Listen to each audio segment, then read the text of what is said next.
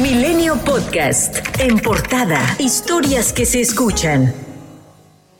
En su discurso durante la conmemoración del 106 aniversario de la promulgación de la Constitución en el estado de Querétaro, la presidenta de la Suprema Corte de Justicia de la Nación, Norma Lucía Piña, señaló que es sano y necesario ponderar la actividad de los jueces sobre las resoluciones que emiten y nunca perder de vista la independencia judicial, al considerar que es un pilar de la democracia del país.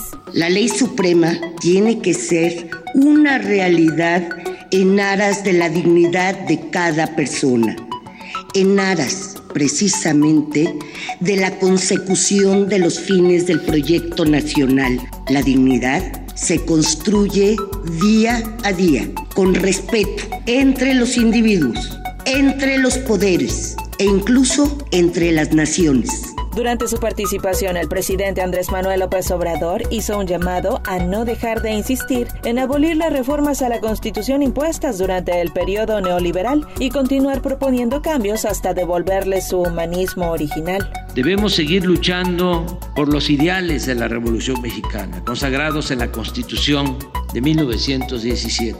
No dejar de insistir en abolir por la vía legal y democrática las reformas contrarias al interés público impuestas durante el periodo neoliberal, continuar proponiendo cambios al marco legal en beneficio del pueblo por su parte, el presidente de la Cámara de Diputados, Santiago Krill, pidió al presidente de la República rectificar sobre el llamado Plan B de reforma en materia electoral, al señalar que aún está a tiempo y que no hay que repetir los errores del pasado. Hizo un llamado al diálogo para desterrar diferencias y confrontaciones. La política es también conciliación de intereses encontrados. Todos, absolutamente todos, tenemos el derecho de defender nuestras creencias, nuestras ideologías y nuestras posiciones políticas.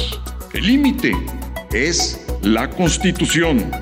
El consejero presidente del Instituto Nacional Electoral, Lorenzo Córdoba, insistió en que las reformas en materia de comunicación social, de responsabilidad de servidores públicos y el llamado Plan B del presidente López Obrador representan un peligro para el sistema electoral que transgrede y contradicen los principios constitucionales. Las consejeras y consejeros del INE apelamos precisamente a la Constitución cuando advertimos sobre el peligro que se cierne sobre el sistema electoral que hemos construido a causa de reformas legales que transgreden y contradicen los principios constitucionales.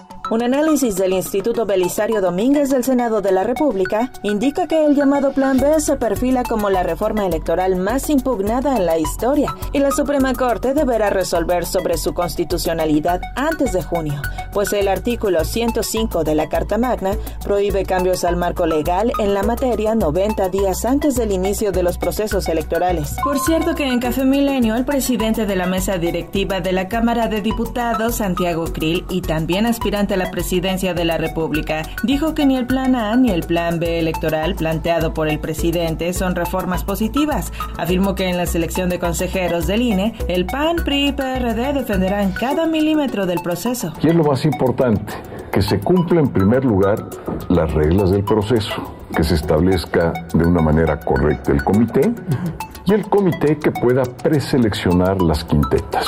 Indicó que las candidaturas para la presidencia, jefatura de gobierno y las nueve gubernaturas que se renovarán en 2024 estarán abiertas a todos los militantes y simpatizantes de la Alianza Va por México y la sociedad civil, pero cerrada para los morenistas. Mientras expresó que la ley es su guía, dijo que busca hacer lo contrario a lo que es Andrés Manuel López Obrador. Yo no soy un juez de la moral para decir tú eres bueno, tú eres malo. Justamente quiero ser lo contrario a lo que es López Obrador.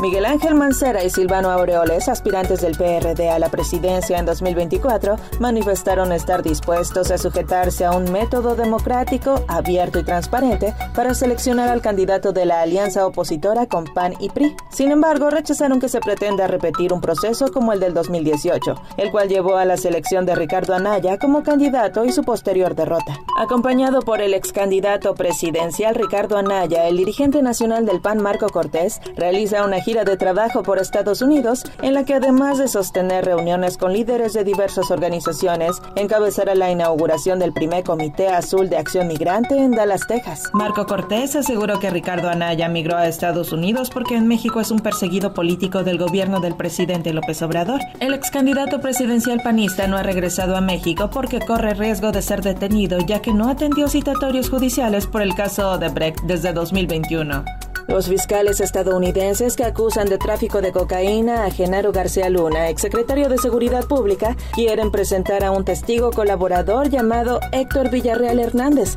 quien contará que el exfuncionario mexicano pagó sobornos a un medio de comunicación mexicano para que escribiera artículos favorables, por lo que sus abogados solicitaron al juez Brian Cogan impedir este testimonio. Este domingo 5 de febrero se realizó la 65 edición de los premios Grammy, donde arrasó la presencia hispanohablante. La cantautora mexicana Natalia Lafourcade consiguió otro Grammy en su carrera, ahora en la categoría Mejor Álbum de Música Mexicana, gracias a su disco Un Canto por México, el musical. El puertorriqueño Bad Bunny se presentó en el escenario y se llevó el tan prestigioso megáfono por el Mejor Álbum de Música Urbana. Rosalía ganó el premio al Mejor Álbum Rock Latino superando a grandes leyendas del rock latinoamericano como Fito Páez y Jorge Drexler. Marc Anthony ganó su Grammy a días de su boda. El salsero logró obtener otro premio más a su carrera al ganar la categoría de Mejor Álbum Tropical Latino. En tanto, el panameño y grande de la salsa Rubén Blades ganó en la categoría Mejor Álbum de Pop Latino. Por cierto que Beyoncé se convirtió en la artista con más estatuillas de la historia con 32 gramáfonos. Y Harry Styles ganó el Grammy al álbum del año con Harry's House, consagrándose como uno de los nombres más importantes dentro de la música.